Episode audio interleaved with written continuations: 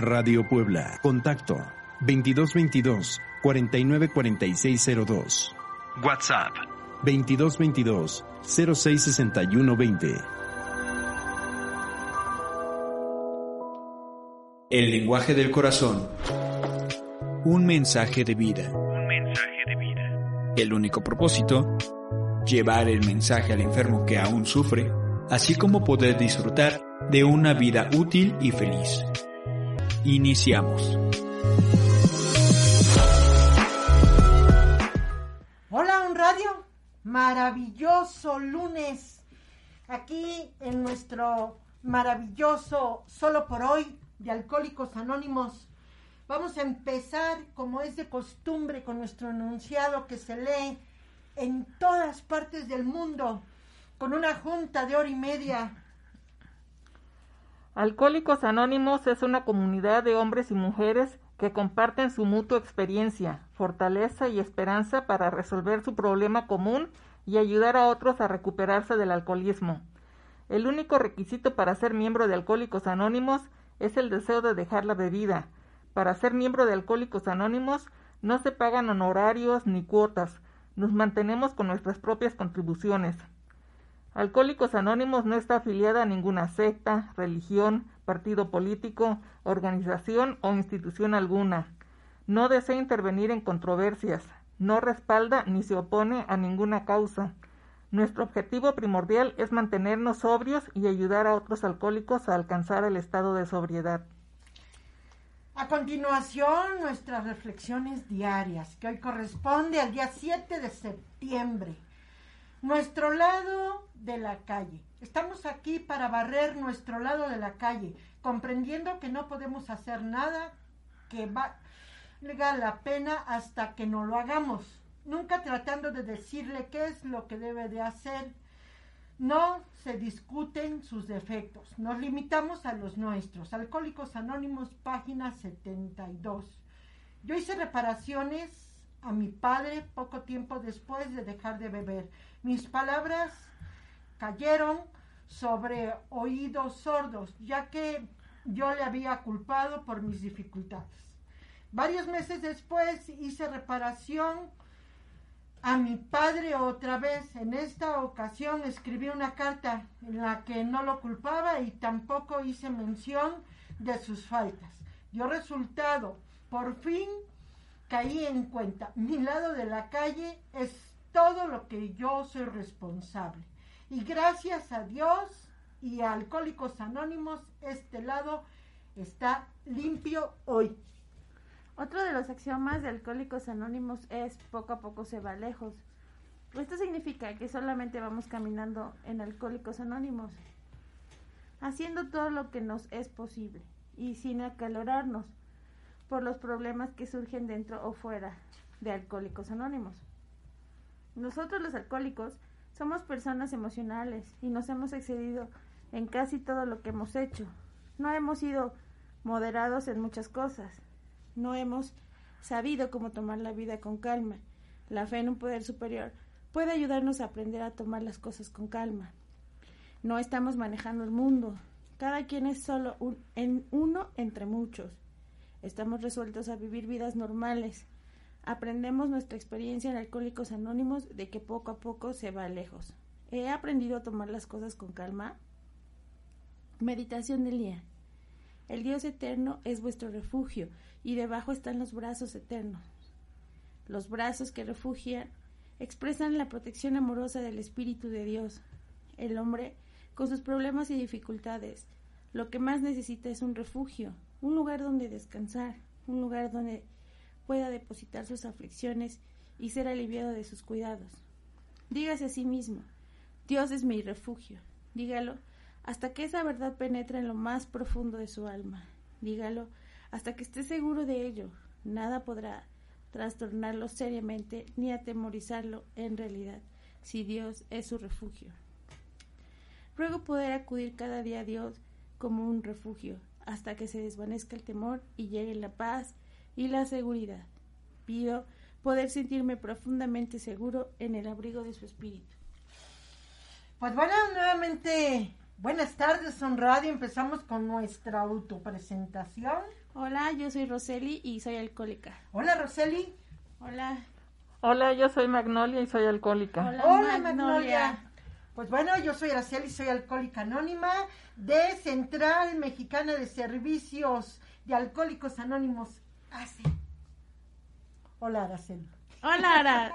Hola, Araceli. Pues bueno, hoy maravilloso lunes, martes, miércoles, jueves, viernes, sábado y domingo, ¿verdad? Vamos a empezar con este tema que a su letra dice... El ama de casa que bebe en casa. Esto es del libro de las tinieblas hacia la luz. Escondía sus botellas en los cestos de la ropa y en los cajones del tocador. En Alcohólicos Anónimos descubrió que no había perdido nada y había encontrado todo. Mi historia es un tipo especial de historia de mujer, la historia de una mujer que bebe en casa. Tenía que quedarme en casa, tenía dos bebés.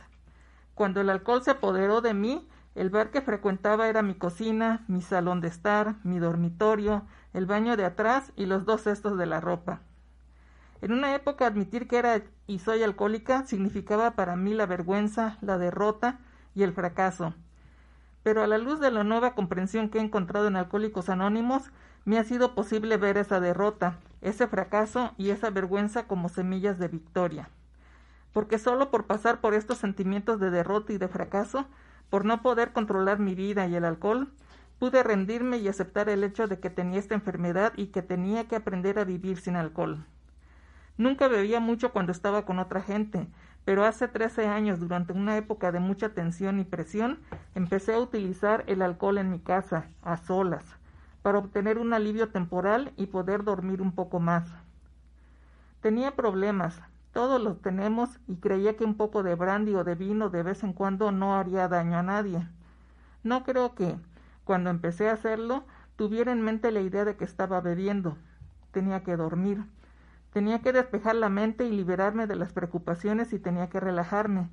Pero de uno o dos tragos por la tarde, mi consumo de alcohol fue aumentando rápidamente. Al poco tiempo me encontraba bebiendo todo el día. Tenía que tomarme mi vino. Para el final de esa época el único incentivo que tenía para vestirme por la mañana era el de salir y comprar provisiones para ayudarme a empezar el día. Pero lo único que empezaba a hacer era beber. Debería haberme dado cuenta de que el alcohol se estaba apoderando de mí cuando empecé a beber furtivamente a escondidas. Empezaba a proveerme suficientes cantidades de alcohol para tener a mano para la gente que tal vez pasara por la casa. Y claro que no valía la pena guardar una botella medio vacía, así que me tomaba lo que quedaba y naturalmente tenía que salir para reabastecer, reabastecer mis existencias enseguida para quienes me visitaran inesperadamente pero siempre era yo la persona inesperada que tenía que beber el resto de la botella. No podía ir a la tienda de vinos y mirar al hombre a la cara francamente y comprarme una botella, como solía hacer cuando tenía fiestas en casa o amigos de visita y bebía normalmente. Tenía que contarle toda una historia y hacerle una y otra vez la misma pregunta. ¿Y esta botella para cuántas personas alcanza? Quería que él supiera que yo no iba a bebérmela toda. Tenía que esconderme, como muchos miembros de Alcohólicos Anónimos han, tenido que hacer. Solía esconder botellas en los cestos de la ropa y en los cajones del tocador. Cuando empezamos, a hacer, cuando empezamos a hacer cosas así, con el alcohol hay algo que anda mal. Necesitaba la bebida y sabía que bebía demasiado, pero no sabía que tenía que dejar de beber. Seguía bebiendo. En aquel entonces mi casa era un lugar para deambular de un lado a otro. Iba pasando de una sala a otra, pensando y bebiendo bebiendo y pensando. Y sacaba el trago y la aspiradora y tenía todo listo para hacer la limpieza, pero no hacía nada. Alrededor de las cinco de la tarde, de manera bastante caótica, me las arreglaba para volver a poner todo en su lugar apropiado e intentaba preparar la cena y después de cenar volvía a beber hasta perder el conocimiento. Nunca sabía qué venía primero, el pensar o el beber. Si tan solo pudiera dejar de pensar, no bebería. Si tan solo pudiera, pudiera dejar de beber, tal vez no pensaría. Pero lo que había era una confusión total por fuera y por dentro. Y no obstante tenía que tomarme ese trago. Tú sabes cómo son los efectos del consumo de vino crónico, cómo una persona se va deteriorando, desintegrando. No me importaba mi apariencia, No me importaban las cosas que hacía. Para mí, el bañarme no era sino una oportunidad de estar sola con una botella en un lugar donde podía beber en privado. Tenía que tener la botella a mi lado durante la noche, en caso de que me despertara con necesidad de tomarme un trago. No sé cómo lograba llevar la casa. Seguía haciendo lo mismo, dándome cuenta de cómo era la persona en quien me estaba convirtiendo, y por eso seguía odiándome a mí misma, sintiéndome amargada, echando la culpa a la vida, echando la culpa a todo, con excepción del simple hecho de que yo debería cambiar, debería hacer algo con respecto a mi forma de beber. Al final no me importaba nada, nada en absoluto. Simplemente quería seguir viviendo hasta llegar a cierta edad para poder realizar lo que creía que me correspondía hacer por mis hijos y luego lo que fuera. Para ellos era mejor tener una madre a medias que no tener ninguna. Necesitaba el alcohol, no podía vivir sin alcohol, sin alcohol no podía hacer nada, pero llegó el momento en que ya no podía seguir viviendo con el alcohol, y ese momento llegó después de que mi hijo sufriera una enfermedad que duró tres semanas. El médico le recetó una cucharada de coñac para ayudarle a dormir cuando sufría de tos. Naturalmente eso me sirvió de excusa para cambiar de bebida, de vino a coñac, durante las tres semanas. No sabía nada del alcoholismo, o del delirium tremens, pero cuando me desperté esa última mañana de la enfermedad de mi hijo, tapé el ojo de la cerradura con cinta porque todo el mundo estaba allá afuera. Iba caminando por el apartamento de arriba para abajo, empapada de un sudor frío. Pedí a mi madre a gritos por teléfono que viniera, algo iba a pasar. No sabía qué era, pero si ella no, me, no se apresuraba a venir, yo iba a explotar. Llamé por teléfono a mi marido y le dije que viniera a casa. Después de ese episodio, me quedé sentada una semana, el cuerpo en una silla, la mente vagando por el espacio. Creía que los dos nunca iban a volver a juntarse. Sabía que tenía que decirle adiós al alcohol. Ya no podía vivir con él. Pero ¿cómo iba a poder vivir sin él? No sabía. Me sentía resentida, vivía hundida en el odio. Acabé atacando a mi marido, la persona que me había apoyado en todo y que ha sido mi ayuda más grande y constante.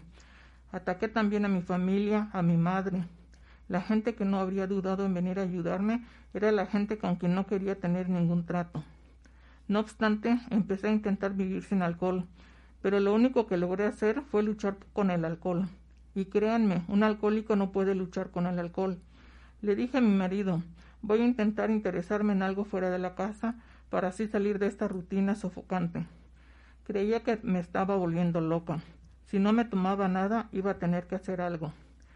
Me convertí en una de las mujeres más activas de la comunidad en la Asociación de Padres y Maestros y otras organizaciones y campañas comunitarias. Cuando me hacía miembro de una organización, tardaba muy poco tiempo en integrarme en un comité y luego en ser presidenta del comité. Y si era miembro de un grupo, pronto llegaba a ser tesorera o secretaria del mismo. Pero no me sentía feliz. Estaba haciendo la vida del Dr. Jekyll y Mr. Hyde. Mientras lograba salir de casa, mientras estaba ocupada trabajando, no bebía, pero de alguna que otra manera siempre tenía que volver a servirme ese primer trago. Y cuando me tomaba ese primer trago, me lanzaba en ese carrusel de siempre, y lo que sufría más era mi hogar. Me convencí de que todo iría bien si pudiera encontrar algo que me gustara hacer, así que cuando los niños estaban en la escuela desde las nueve hasta las tres, Monté un negocio en el que con el tiempo llegué a tener bastante éxito, pero no me sentía feliz, porque me di cuenta de que todas las cosas a las que recurría acababan convirtiéndose en un sustituto del alcohol. Y cuando todo lo que hay en la vida no es sino un sustituto de la bebida, no hay felicidad, no hay tranquilidad. Todavía tenía que beber, tenía necesidad de ese trago. El mero hecho de cesar de beber no basta para el alcohólico mientras siga la necesidad de beber. Empecé a beber cerveza. Siempre había odiado la cerveza, pero ahora llegué a quererla. Así que eso no fue la solución tampoco. Volví a consultar otra vez con el médico. Él sabía lo que yo estaba haciendo, lo mucho que me estaba esforzando. Le dije, no puedo encontrar el término medio en la vida, no lo puedo encontrar. Si no estoy trabajando sin tregua, estoy bebiendo. Me preguntó, ¿por qué no pruebas alcohólicos anónimos? Estaba dispuesta a hacer cualquier cosa. Estaba derrotada, vencida por segunda vez. La primera vez fue cuando me di cuenta de que no podía vivir con el alcohol. Esa segunda vez descubrí que no podía vivir una vida normal sin el alcohol y me sentía más abatida que nunca. La camaradería que encontré en Alcohólicos Anónimos me hizo posible encarar mi problema sincero y francamente. No podía hacerlo así con mis parientes ni tampoco con mis amigos. A nadie le gusta confesar que es un borracho, que no puede controlar este asunto. Pero al unirnos a Alcohólicos Anónimos podemos hacer frente a nuestro problema sincera y abiertamente. Asistía a las reuniones cerradas y abiertas y tomaba todo lo que Alcohólicos Anónimos tenía que ofrecerme. Tómalo con calma, lo primero primero, un día a la vez. Llegada a ese punto me entregué. Oí a una mujer muy enferma decir una vez que me creía, que no creía en el aspecto del programa que tenía que ver con la entrega. Dios mío, para mí la entrega ha significado la capacidad de ocuparme de mi casa, de enfrentarme con mis responsabilidades como debo hacer, de tomar la vida según venga día tras día y de resolver mis problemas. Esto es lo que la entrega ha significado para mí. En el pasado me entregaba a la botella y no podía hacer estas cosas. Desde que entregué mi voluntad a Alcohólicos Anónimos, todo lo que Alcohólicos Anónimos esperaba que yo hiciera, lo he hecho lo mejor que he podido. Cuando se me pide hacer una visita de paso 12, la hago. No soy yo quien va a hacerlo. Alcohólicos Anónimos me está guiando allí. Alcohólicos Anónimos nos ofrece a nosotros los alcohólicos una dirección, un camino a seguir hacia una forma de vida sin necesidad de tomar alcohol. Para mí esta vida es para vivir un día a la vez. Dejo para el futuro los problemas del futuro. Cuando llegue la hora de resolverlos, en esa hora Dios me dará el poder para hacerlo. Desde niña me enseñaron a creer en Dios, pero ahora sé que hasta que yo no encontré este programa de Alcohólicos Anónimos, nunca conocí lo que era la fe en la realidad de Dios, la realidad de su poder que ahora me acompaña en todo lo que hago.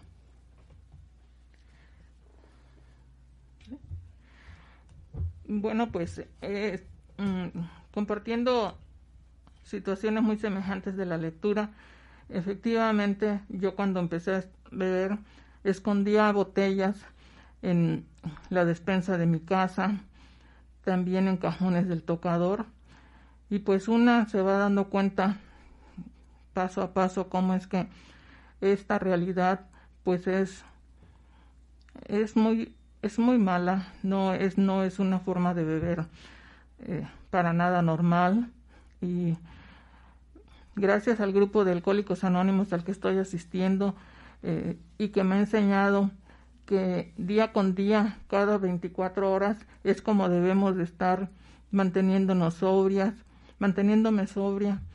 Es, eh, es muy importante, me han indicado que vaya a las pláticas diarias, que pase a tribuna a compartir mi historia. Y también cuando pasan los compañeros, nosotros, en mi caso, recuerdo historias tristes de situaciones de cosas que hacía que eran pues tonterías o más que tonterías, pero en este programa nos enseñan a que podemos seguir adelante, a que es un día a la vez, a que es cada 24 horas. Qué bonito tema, ¿no? El, el de las amas de casa, porque yo también ya estaba llegando al punto de traer escondida mi anforita. Me compré esas latas de que donde se echa licor para traerla en mi bolsita, porque como en mi bolsa de mano, porque yo siempre que iba a los restaurantes pues me salía muy caro estar toma y toma. Entonces yo me creí seguro muy inteligente y ya me compré mi anforita para ir al baño y tomarme y, y así como que emborracharme a menos precio, ¿no? Es eh, muy característico en, nosotros las mujeres y, bueno, yo voy a hablar de mí, estarnos escondiendo, ¿no? Porque eh, si para un hombre es difícil el alcohol, pues una mujer es todavía más tachada y más repudiada y, y pues como que la gente todavía no señala más, ¿no? Bueno, eso es lo que yo sentía, que, que me señalaban más, ¿no? Un hombre sí puede irse de parranda, sí puede salir con los amigos, pero pues las mujeres no, y menos si tienes hijas, hijos. En mi caso, pues yo tengo un hijo, ¿no? Y pues sí era tachada de, de que pues lo dejaba o, o que me salía, ¿no? Y mi hijo solo, solo en casa. Eh, es, es inevitable para mí, en mi calidad de alcohólica, eh, no darme cuenta que todos tenemos como sentimientos muy parecidos y pensamientos, sobre todo ese desorden, ese desorden también del que habla la meditación del día, esos trastornos, ¿no? Eh, ese miedo. Ahorita que, que nosotros no escogemos la meditación, para aclararles, es como cada día tiene un mensaje y hoy, hoy habla sobre que Dios es mi refugio, ¿no? Yo he escuchado y a mí me pasaba tener mucho miedo. He escuchado, como dice Magnolia, a mis compañeros en tribuna y hablan del miedo, ¿no? De ese miedo que no sabes de dónde viene, que es atemorizante, paralizante y que necesitas el alcohol para poder vivir, para poder enfrentar la vida, en mi caso, ¿no? Y, y ahora cambiarlo por este, por esta frase de de tú eres mi refugio, Dios, después de no creer. Yo les contaba y les comentaba que llegué sin fe, o llegué con una fe equivocada, equivocada, porque yo no soy ni católica ni cristiana, no me considero ninguna de las dos porque no las ejerzo. Sin embargo, he estado eh, teniendo una relación más personal con Dios en, desde mis adentros, ¿no? desde, desde la, ahora sí digo, un poco de sinceridad en el corazón, es como yo he podido empezar a creer en él, ¿no? Pero primero deshaciéndome como de toda mi basura. Eso me ha permitido como hacerle un hueco a mi basura y que entre un rayito de luz, ¿no? Un rayito de luz de él, de Dios. Eh, este tema es bien interesante. Hace un programa vino una compañera que también le cayó como anillo el dedo y ahorita que está aquí Magnolia, digo, wow, ¿no? ¿Cómo es Dios tan grande que nos permite eh, pues pasarles, hablarles eh, a ustedes que nos escuchan, que si tienen alguna persona, la mamá, la abuela, porque esta enfermedad desgraciadamente no tiene ni edad, ni género, ni posición social. Entonces puede que las abuelas, las mamás, las primas, las tías, tengan esta enfermedad y ni siquiera lo sepan. Eh, por eso eh, nosotros venimos aquí a pasar el mensaje, a, a, dar testimonio de que nuestro programa, en mi caso, en mi vida, está funcionando, ¿no? Me está haciendo hacerme responsable y sobre todo creo que no había volteado, siempre le había echado la culpa a todo mundo. Venía pensando en eso también habla la, la meditación del día de eso, ¿no? De la carta que le hace su papá. Pero ya en primera persona, ya sin echarle culpas. Siento que eso es como la parte más valiente del programa. Es, eso es lo que a mí en lo personal me ha funcionado. Eh, hacerme responsable de en qué he fallado yo como hija, como mamá, en barrer mi banqueta, como dicen. Eh, porque a veces eh, yo llegué en un estado en que yo no tenía errores. Todos me habían hecho, o sea, en víctima, modo víctima. Yo llegué así, modo víctima, ¿no? Sabía que algo estaba mal, igual con los ataques de ansiedad, con el miedo paralizante, con que algo iba a pasar. Yo pensaba que me iba a morir porque no estaba viviendo, estaba en una constante depresión. Entonces, eh, cuando llego a Alcohólicos Anónimos y, y yo veo que ya tienes que hacerte responsable de tus actos, de lo que has hecho, de lo que has decidido, lo que has generado, pues esa es como el trabajo constante que se hace. Por eso es aquí la reflexión del día dice poco a poco, ¿no? Barre tu banqueta. Nosotros en nuestra calidad de alcohólicos no podemos estarnos juzgando, no podemos primero darnos el lujo ni de la ira, ni de estar juzgando a las personas. O sea, eso para mí es un lujo muy caro, porque pues yo no sabía eso, pero mis o sea, el, la botella solo es el, la punta del iceberg. O sea, el problema está en mis emociones, en mi distorsión mental, no darme cuenta de que estaba viendo la vida de una forma equivocada y loca. O sea, porque solo una persona loca después de una cruda terrible, de, chocar, de accidentarse, de intentos de suicidio, vuelve al alcohol, ¿no? Y ese, pues es mi caso, de, de, de regresar, como dicen, al vómito, ¿no? Solo los Ay, por ahí escuché que solo los perros regresan a su vómito, ¿no? Qué vergüenza, ¿no?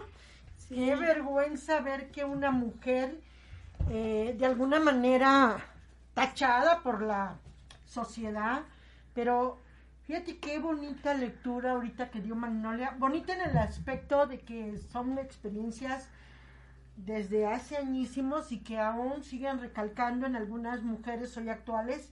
Y yo me reflejo mucho con esta este, eh, lectura porque algo que dice ahí, ¿por qué hay que esconderse? Porque sabemos, porque yo, sin darme cuenta conscientemente, sabía que estaba mal beber de la manera que bebía, sino porque me escondía y por qué de repente ya no me acuerdo y por qué tener esos delirios. O sea, estar loca totalmente inconsciente, porque a veces la locura dice, oye, ¿de veras no tienes sano juicio? Claro que no. Pues sí, efectivamente, en mi caso, pues eh, yo en un principio sí, cuando acudí a Alcohólicos Anónimos, me misericordiaba conmigo misma porque pues en alguna parte de mi alcoholismo, em, pues lo reinicié porque mi marido me maltrataba de distintas maneras, de forma eh, psicológica, de forma económica y de forma mm, pues física en tres ocasiones durante casi 25 años de matrimonio. Y es así como yo reinicié el estar bebiendo pero pero pues lejos de, de tenerse pues conmiserarse una misma debe de, de salir un adelante y de decir que eh, puede ser que haya sido una causa justificable tal vez en esos momentos, pero no debemos de dejar de derrotarnos en ningún momento por el alcohol. Qué bueno que existen estos grupos de alcohólicos anónimos que nos brindan una ayuda tan buena y tan grande, siempre y cuando no dejemos de ir, siempre y cuando respetemos y estemos muy atentos y atentos siguiendo el programa. Y eso es lo mejor que hay ahí grupos en distintas ciudades, varios grupos en cada ciudad que están ahí para ayudarnos. Sí, y esta parte muy importante de la que habla Roseli, de aquí el programa es 100% espiritual, nada tiene que ver ni con partido político ni con religiones, porque a mí si me hubieran agarrado por la religión, yo no me quedo. Y a mí la parte que más me encanta es 100% espiritual. Yo hago contacto consciente con mi poder superior a través de la oración, la meditación y reflexión para ver qué onda conmigo, barrer mi banqueta sin estar mi mamá, mi papá, mis hijos, el ex. O sea, si yo llego a hoy que he aprendido esto de evitar volver a ese vómito, o sea, evitar esas reincidencias hoy emocionales y ver que lo que me corresponde es a mí esta reflexión del día pues yo sí hice mi carta a mi papá, la hice eh, el, el sanar, entendí que la sanación no era para él, ni el perdón era para él, sino era liberarme de esa cárcel en la que yo, sin darme cuenta, estuve ahí y, qué triste, ¿no?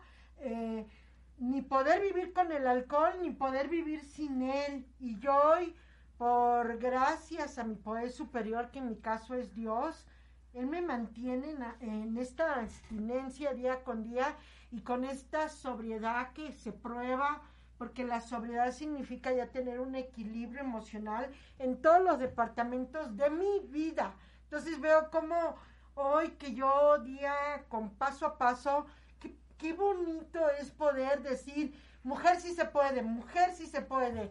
Y nada que ver con feminismo, sino mujeres se puede, se puede salir del hoyo, se puede sin tener que ponernos arriba de, del hombre. No, simplemente tener esta, esta alegría de decir, sí se puede, porque Alcohólicos Anónimos se manifiesta algo más grande a nosotros. Algo que se puede decir, qué bonito es caminar y poder decirle a una pareja, oye, te amo, oye, te quiero, oye, aquí estoy junto a ti, ¿qué vamos a hacer? más no, ¿cómo nos vamos a destruir, no? Entonces, qué bonito hoy es poder vivir sin alcohol, ¿no? Sí, efectivamente, es una, es un gran reto, pero a, la vez es un, se experimenta una gran libertad, el poder llevar una vida, una vida sin alcohol es realmente una gran sorpresa que he estado viviendo yo. Es algo muy bueno en mi vida, es algo que casi no se puede decir con palabras. Cuando convivo con mis hijas, cuando como con ellas, cuando platico, que ahora no tengo nada de, dentro de mí, de la sustancia, entonces siento que me llegan más sus palabras, eh, eh, que entran más en mí, en mi cuerpo, en mi corazón, en mi mente. Es algo realmente indiscutible lo que conlleva esto de dejar de beber. Es algo magnífico y único. Sí, las cosas ahora pues ya con programas son diferentes. Yo también siento esa alegría con mi hijo, el abrazarlo, siento esa conexión. Él todavía está pequeño. Yo gracias a Dios tengo esa oportunidad todavía. O sea, Dios es muy benevolente conmigo. Hoy sé que es Él quien, quien cada día eh, me da un indulto, ¿no? Solo por hoy. Y, y, la verdad que sí, yo siento mucho agradecimiento por, esa parte, porque la verdad que me había desconectado tanto de la vida. Yo estaba muerta en vida. Anestesiada totalmente, sí. ¿no? O sea, yo estaba ya así como ven esas de ti, ti, ti, ti, estaba en rayita, creo, ¿no? Y sí, mi depresión fue muy, muy, muy fuerte. Y en vida, o sea, y, y, y pues teniendo mi matrimonio, teniendo todo. O sea, yo estaba muerta. Hoy sé que esto es personal, el programa es personal, la recuperación es personal, no son competencias. Y me alegra mucho ver a mujeres que lleguen, ¿no? Que se den esa oportunidad. Porque si en la vida vamos pisando mujeres, porque a veces entre mujeres la verdad es que nos hacemos mucho daño, pues voltearlo, ¿no? Este programa nos da la oportunidad de apoyarnos entre nosotras, de querer que la otra también salga adelante, de querer que la otra también tenga lo que yo estoy teniendo. Y, y, pensar de esa forma, la verdad es que es un gran salto. Cuando yo, eh, pues, he sido siempre muy egoísta, ¿no? Solo pensar en mí, en mi bienestar. A mí los otros nunca me han importado. Entonces, ahorita me enseña este programa, sobre todo en el doceavo paso, ¿no? Yo cuando llegué, a mí me recibieron con mucho cariño, yo no entendía, yo me sentí habla también de la camaradería ahorita en, en la reflexión del día.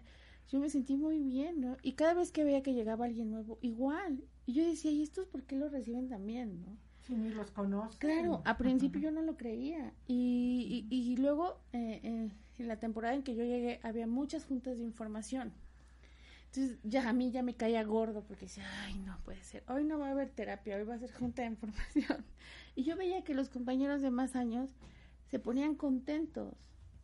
Ya después con el tiempo entendí que eso también es algo muy importante para no tomar, preocuparte por el otro, por preocuparte, incluso nuestra reflexión de nuestra oración de la, la responsabilidad, de eh, la que siempre se, se reza al final, bueno, por decirlo de una forma, porque pues aquí no hay eh, una religión, la del responsable, ¿no? Eh, ¿Cómo va la... La de la, de la, serenidad. No, y la otra, la de la... Ah, yo soy responsable cuando cualquiera Ajá, extiende su mano, pidiendo ayuda, ¿no? Sí, esa, eh, la verdad que es una, para mí es un antídoto del egoísmo. Es un antídoto para, para la forma en que yo venía viendo todo, ¿no? Pero, pues me da mucho gusto que, que más mujeres se vayan quedando. Espero que que también lo que yo estoy teniendo y tú que me estás escuchando, si eres mujer, puedas acercarte, puedas darte esa oportunidad. Sobre todo yo creo que el reto está en que llegues. Ya después, ya después con, con compañía, con ayuda de todos, porque a, mí así me, me, ha pasado, es más fácil que solo. Solo no, sola nunca pude y yo creo que ni voy a poder. necesitaba subirme a esta balsa, ¿no? Que esta balsa para mí es Alcohólicos Anónimos. Pues bueno, en radio voy dando la, dirección del Grupo Valle de Puebla, que está aquí en la Avenida Juárez, 2924. Sesionamos de lunes a viernes de 6 a 7.30 y de 8 a 9 y media. Los sábados de 6 a 7.30, los domingos de 12 a 1 y media. Ven, pruébate, pruébate un poco de amor a ti misma, a ti mismo el grupo ahora están llegando más jóvenes, más mujeres. Eh, sabemos que las mujeres también sufren. Sabemos que amas de casas toman en casa, toman escondidas. Y, y eso pues es el autoengaño. Yo creo que tú sabes muy bien qué rollo contigo, ¿no? Yo creo que nadie más te puede decir, oye, eres una alcohólica, ¿no? Tú vente a una junta, tú mismo la, tú mismo o tú misma lo, decides, lo único que te puedo decir es que aquí tráete tu cubrebocas, este gel antibacterial, si no la llevas, en el grupo hay gel, hay este está sanitizándose el grupo, hay tapete, o sea, se toman las medidas que son oportunas. Yo ni para hablar me quito el cubrebocas. Este, hoy que son cambio de juicio de actitudes, pues ¿qué hago? Me hago responsable de lo que me corresponde a mí, de barrer mi, mi banqueta y cómo ayudar al otro, ¿no? Te puedo decir que, que sí funciona y que realmente te puedes venir a, a Grupo de Puebla como a cualquier lado donde estés, una junta de hora y media de Central Mexicana de Servicios Generales.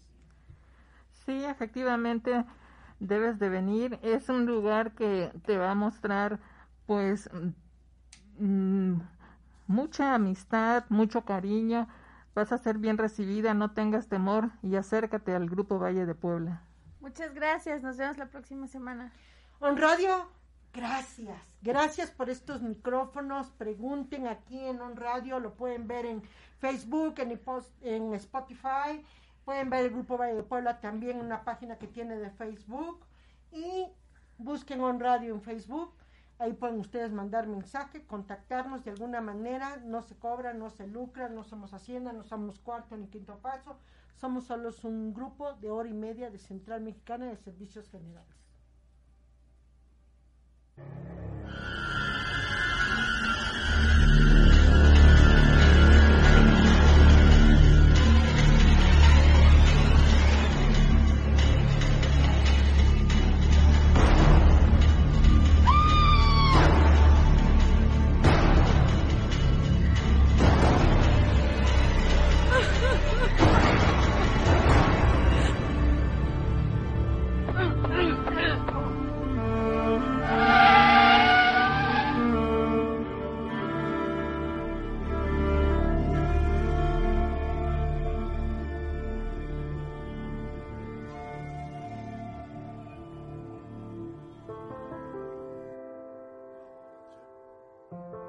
El proceso de rehabilitación del alcohólico que ha determinado dejar de beber es ciertamente un proceso que implica autodisciplina, tolerancia, paciencia y consistencia para llegar a la meta. Todo ello dentro de un marco de humildad, buena voluntad y mente receptiva para cumplir con el programa de Alcohólicos Anónimos y dejarse ayudar por otros que pueden hacerlo. La abstinencia es solo el primer paso de quien ha decidido rehabilitarse, pero la verdadera meta es la sobriedad. Tal vez muchos aún confunden cuál es la diferencia entre abstinencia y sobriedad. Abstinencia es simplemente dejar de beber, pero sin lograr un verdadero cambio en todos aquellos defectos de carácter y viejos moldes que habían determinado una vida ingobernable, mientras que sobriedad implica no solo dejar de beber, sino experimentar gradualmente un profundo cambio en todos aquellos aspectos negativos de la personalidad.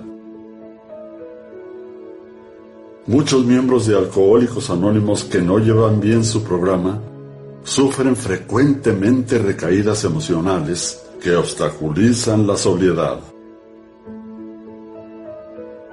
Estas recaídas emocionales constituyen un conjunto de síntomas que provocan un estado de malestar e infelicidad en el alcohólico no activo, lo que se conoce con el nombre de síndrome de la borrachera seca.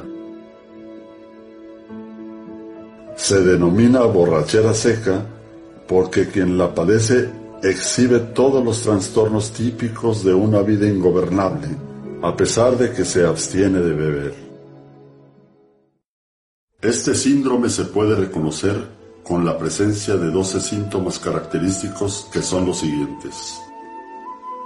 Inmadurez e infantilismo. Detención del crecimiento emocional y persistencia de las dependencias. Es el síntoma esencial de la borrachera seca. La incapacidad de crecer emocionalmente. Aunque ya no se bebe, el alcohólico sigue siendo un niño en su manera de pensar, de manejar sus emociones y de actuar. Al seguir siendo un niño en lo emocional, no podrá comportarse como un adulto responsable que pueda alcanzar sus objetivos de la vida. Como buenos bebés emocionales, estos alcohólicos siguen siendo dependientes de figuras tales como su madre, su padre, sus hermanos, su esposa, sus amigos, su jefe, etc. Esta dependencia impide que obtengan dos condiciones fundamentales en la sobriedad que son la autonomía y la responsabilidad.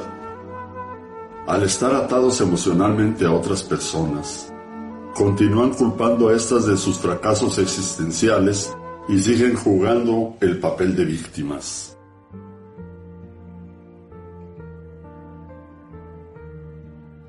actitud permanente de deshonestidad ante sí mismo y los demás. La deshonestidad es un mal hábito que adquiere el alcohólico durante el desarrollo de su enfermedad. Engaña, miente, inventa pretextos, promete y no cumple, hace trampa, no respeta las reglas del juego, pide prestado y no paga, ofrece mordidas para evitar ser detenido y practica otro tipo de corruptelas, etc. Esta inercia de deshonestidad permanece aún después que el alcohólico deja de beber. Le sigue mintiendo a su esposa, continúa sin pagar las deudas, persisten las promesas incumplidas, entre otros. Con frecuencia sigue mintiendo a su terapeuta o dice mentiras en su grupo le cuesta mucho trabajo la práctica cotidiana de la honestidad. Lo más grave del caso es que muchas de estas mentiras él se las cree, persistiendo esta actitud de evadir su propia realidad y no aceptarla. Amargura e insatisfacción emocional por persistencia de los resentimientos. A pesar de que ya no bebe, el alcohólico no logra alcanzar esa plenitud de vida donde sienta la satisfacción por vivir.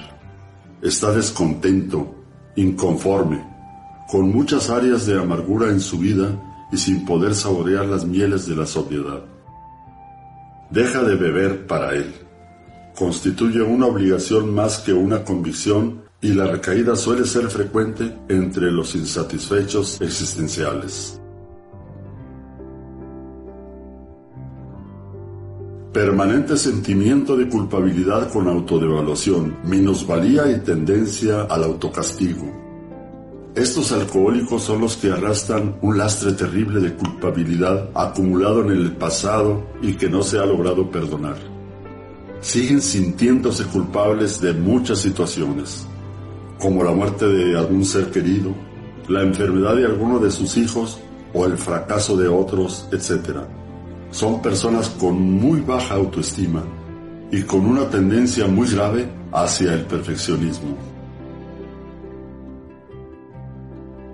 Egocentrismo, autosuficiencia neurótica, mal manejo de la agresividad y tendencia a la omnipotencia. El egocentrismo en el alcohólico es la compensación neurótica de un complejo de inferioridad y una baja autoestima que, como a todos los emocionalmente infantiles, los conduce a una actitud de sobrecompensación y entonces quieren llamar la atención a los demás. Miedos permanentes. Actitud de temor ante los retos de la vida con angustia y tensión continuas. Muchos alcohólicos viven eternamente angustiados. De hecho, ya vivían en tensión antes de beber y aquello que los llevó a su alcoholismo fue la necesidad de aliviar sus tensiones por medio del alcohol.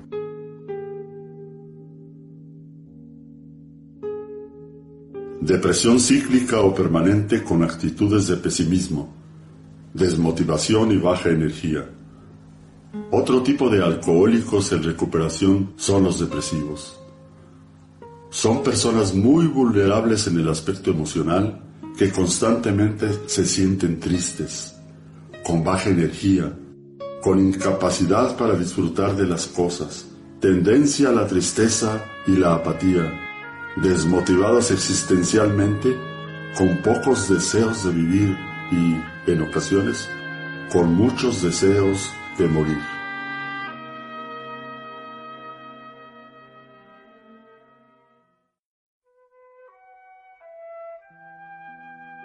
Ingobernabilidad sexual y sentimental. El perfil psicológico del adicto se caracteriza por la dificultad que tiene para manejar tanto impulsos de tipo sexual como de carácter sentimental. Desde antes de iniciar a beber, el alcohólico ya presenta esas tendencias. Siendo una gente insegura y con baja autoestima, tiene muchos problemas para involucrarse con el sexo opuesto.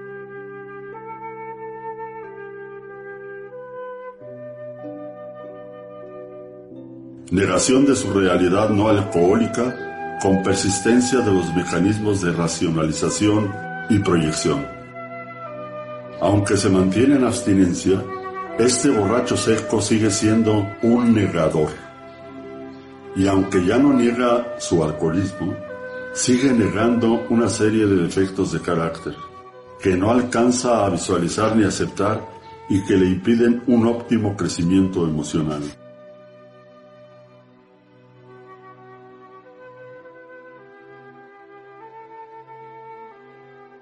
Sustitución del alcohol por otras sustancias y conductas adictivas. Muchos alcohólicos dejan de beber, pero sustituyen su conducta compulsiva hacia el alcohol por otro tipo de drogas como la marihuana, la cocaína, los inhalantes o las tachas. Muchos otros dejan de beber, pero en su lugar empiezan a desarrollar conductas tales como el juego compulsivo, el sexo compulsivo, o la adicción al trabajo.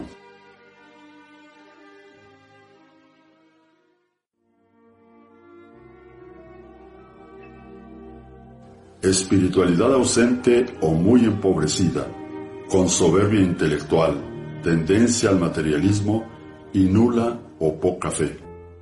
Muchos alcohólicos se recuperan físicamente, logran una mejor gobernabilidad en sus emociones y alcanzan una mejoría en el funcionamiento y adaptación social, pero no experimentan ese despertar espiritual que es una condición fundamental para alcanzar una sobriedad íntegra. No hay que olvidar que la esencia del programa de los 12 pasos es fundamentalmente espiritual y que además de la recuperación psicofísica y social, debe de haber una recuperación espiritual, esto es, la recuperación de la fe, de la fe en sí mismo, en los demás, en el mundo y en un poder superior que todo mundo tiene, incluyendo los agnósticos.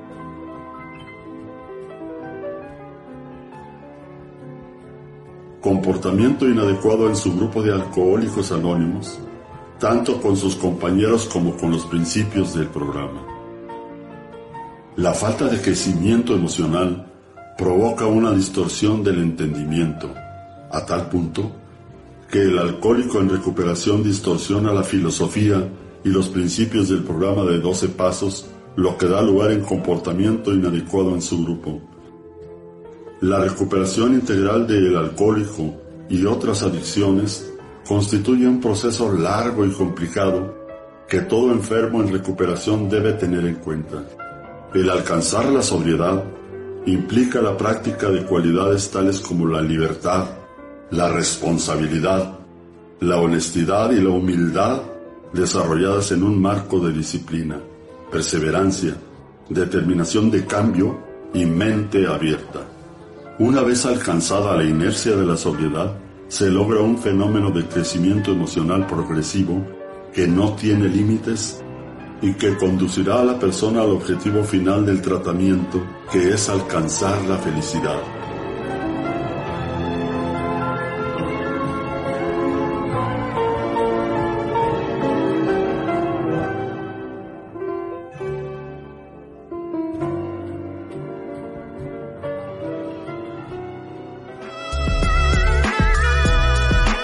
El lenguaje del corazón, un mensaje de vida. Esperan en la próxima emisión de El lenguaje del corazón, un mensaje de vida. Por OM Radio. El lenguaje del corazón.